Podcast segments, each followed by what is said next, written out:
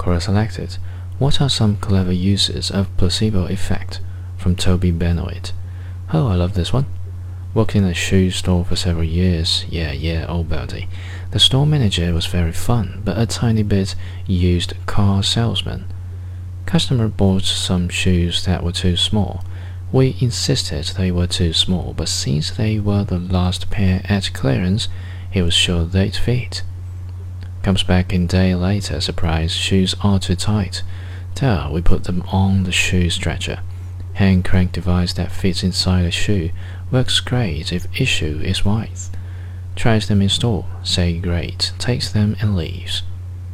Comes back next day, same story. Manager sprays some water, okay, pours water, inside shoe, applies hand crank.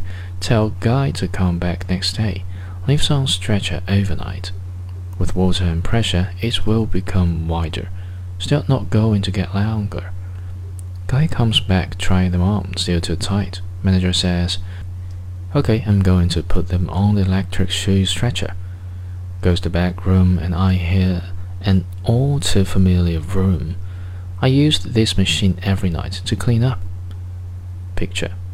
Gives them to customer and says, try that, it always works. It worked. Never saw him again.